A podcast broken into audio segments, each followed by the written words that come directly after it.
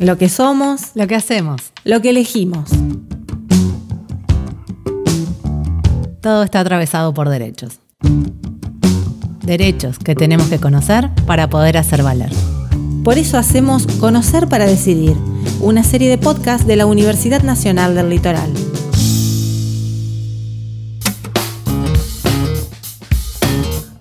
Seguridad, ¿es lo mismo que vigilancia? ¿Realmente nos cuida la policía? ¿Cuáles son nuestros derechos frente a las fuerzas de seguridad? El caso Luis Espinosa representa un caso más de gatillo fácil en Tucumán. Espinosa fue golpeado junto a su hermano por agentes policiales que se encontraban desconcentrando. Yo sabía que a Bulacio lo mató la policía, una frase que se escucha desde hace 30 años y que está relacionada con el secuestro, la golpiza y la muerte de Walter Bulacio, un joven de 17 años. Hablamos de la desaparición de Facundo Astudillo Castro, el joven argentino de 22 años que fue visto por última vez hace ya más de 100 días, fue detenido por la policía bonaerense. En nuestro país, aún con el regreso de la democracia, los casos de abuso de poder por parte de las fuerzas de seguridad se multiplican, sobre todo en los barrios populares. No se trata de errores o de excesos, son parte de una dinámica que expone a las personas más vulnerables. Somos Andrea Rossi y Victoria Cataño y vamos a hablar de violencia policial.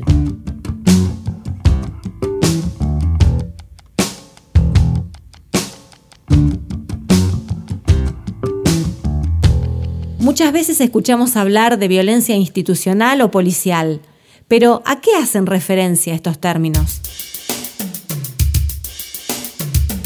Nos responde María Victoria Puyol, ella es abogada, docente, investigadora y forma parte del programa Delito y Sociedad de la Universidad Nacional del Litoral.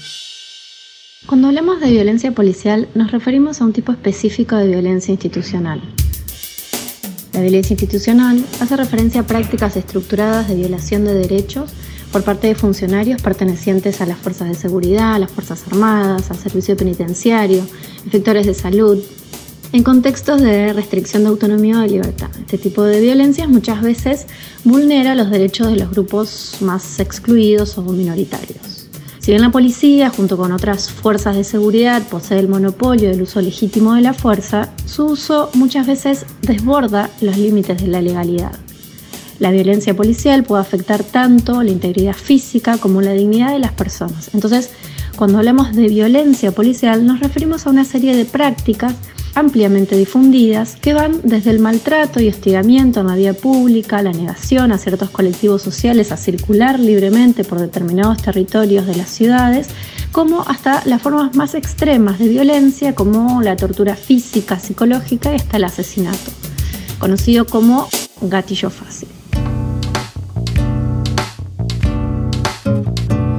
Uno de los grupos más afectados por el uso desmedido y el abuso de la fuerza policial son los jóvenes.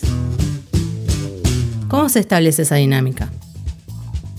A pesar de las diferentes intensidades y frecuencias, y sin perder de vista incluso que en cada territorio operan diferentes fuerzas policiales, identificamos una serie de prácticas más o menos homogéneas en las interacciones entre la policía y los jóvenes que constituyen un piso común de experiencias. Entre ellas, el despliegue de la violencia física, detenciones arbitrarias, las demoras en la vía pública, amenazas. Las dinámicas que experimentan los jóvenes con frecuencia prácticamente diaria ocurren en la vía pública y a la vista de todos, y son fundamentalmente el hostigamiento y la reterritorialización. Lo que se conoce como hostigamiento son dinámicas que implican parar a los jóvenes en la calle, pedirles el documento, revisarles las mochilas, los bolsillos, estas demoras en la vía pública son además acompañadas de provocaciones, insultos, en algunos casos el robo de sus pertenencias, amenazas, entre otras vulneraciones y humillaciones. La reterritorialización, por su parte, es una práctica particular que se despliega cuando estos jóvenes cruzan o intentan cruzar los límites del barrio e implican una limitación a la libre circulación por el espacio público urbano. Lo problemático de estas dinámicas es la sistematicidad con la que se dan y la selectividad con la que operan, siempre con relación a determinadas poblaciones consideradas como sospechosas o peligrosas. Me que la policía la que tenemos que en vez de educarte busca pelearte acá estoy. estos señores que con abuso tratan de intrusos a gente libre haciendo uso de su condición. Según datos de la Coordinadora contra la Represión Policial e Institucional, desde enero de 1983 hasta mediados de noviembre del 2020, más de 7.500 personas en Argentina murieron o desaparecieron por gatillo fácil, fusilamiento o represión.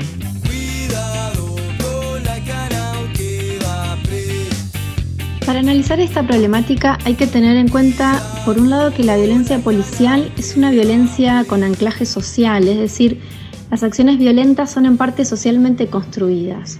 El profesor Esteban Rodríguez Alzueta nos dice que no hay olfato policial sino olfato social.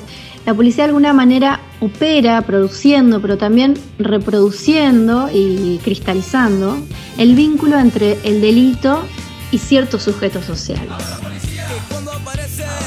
Por otro lado, hay que tener en cuenta que la violencia policial es selectiva y es una práctica situada, es decir, sus características dependen del territorio o del espacio social en el que se despliega.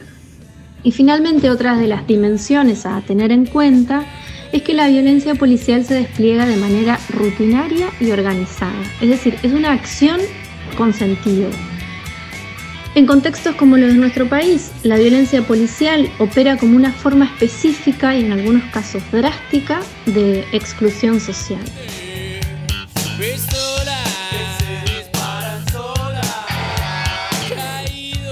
La cantidad de hechos graves de violencia policial registrados en todo el país muestra cuán necesario es que los gobiernos impulsen reformas de fondo en las fuerzas de seguridad nacionales y provinciales.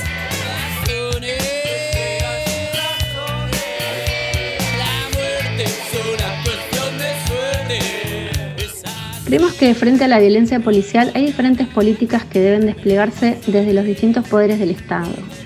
Por un lado, fortalecer la formación policial, tanto en el respeto de los derechos humanos de las y los ciudadanos, como en el uso debido de la fuerza por parte de la policía para llevar adelante su tarea. Por otro lado, nos parece necesario establecer protocolos para el uso racional de la fuerza por parte de la policía y garantizar su efectivo cumplimiento a través de mecanismos de control eficientes. Asimismo, es necesario garantizar la seguridad de las personas que denuncian el accionar ilegal de la policía, ya que muchas veces la ciudadanía no denuncia por miedo a las represalias o por amenazas. Por otro lado, también el Poder Judicial tiene una responsabilidad en esto, tiene la responsabilidad de investigar seriamente las faltas graves de los funcionarios policiales que implican violaciones a los derechos humanos.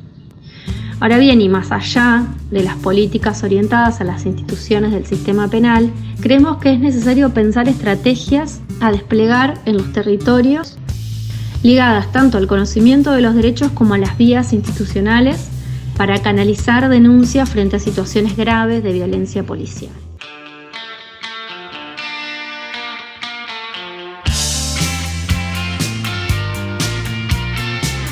Agradecemos a quienes participaron y las personas interesadas en recibir información pueden hacerlo a programa delito y sociedad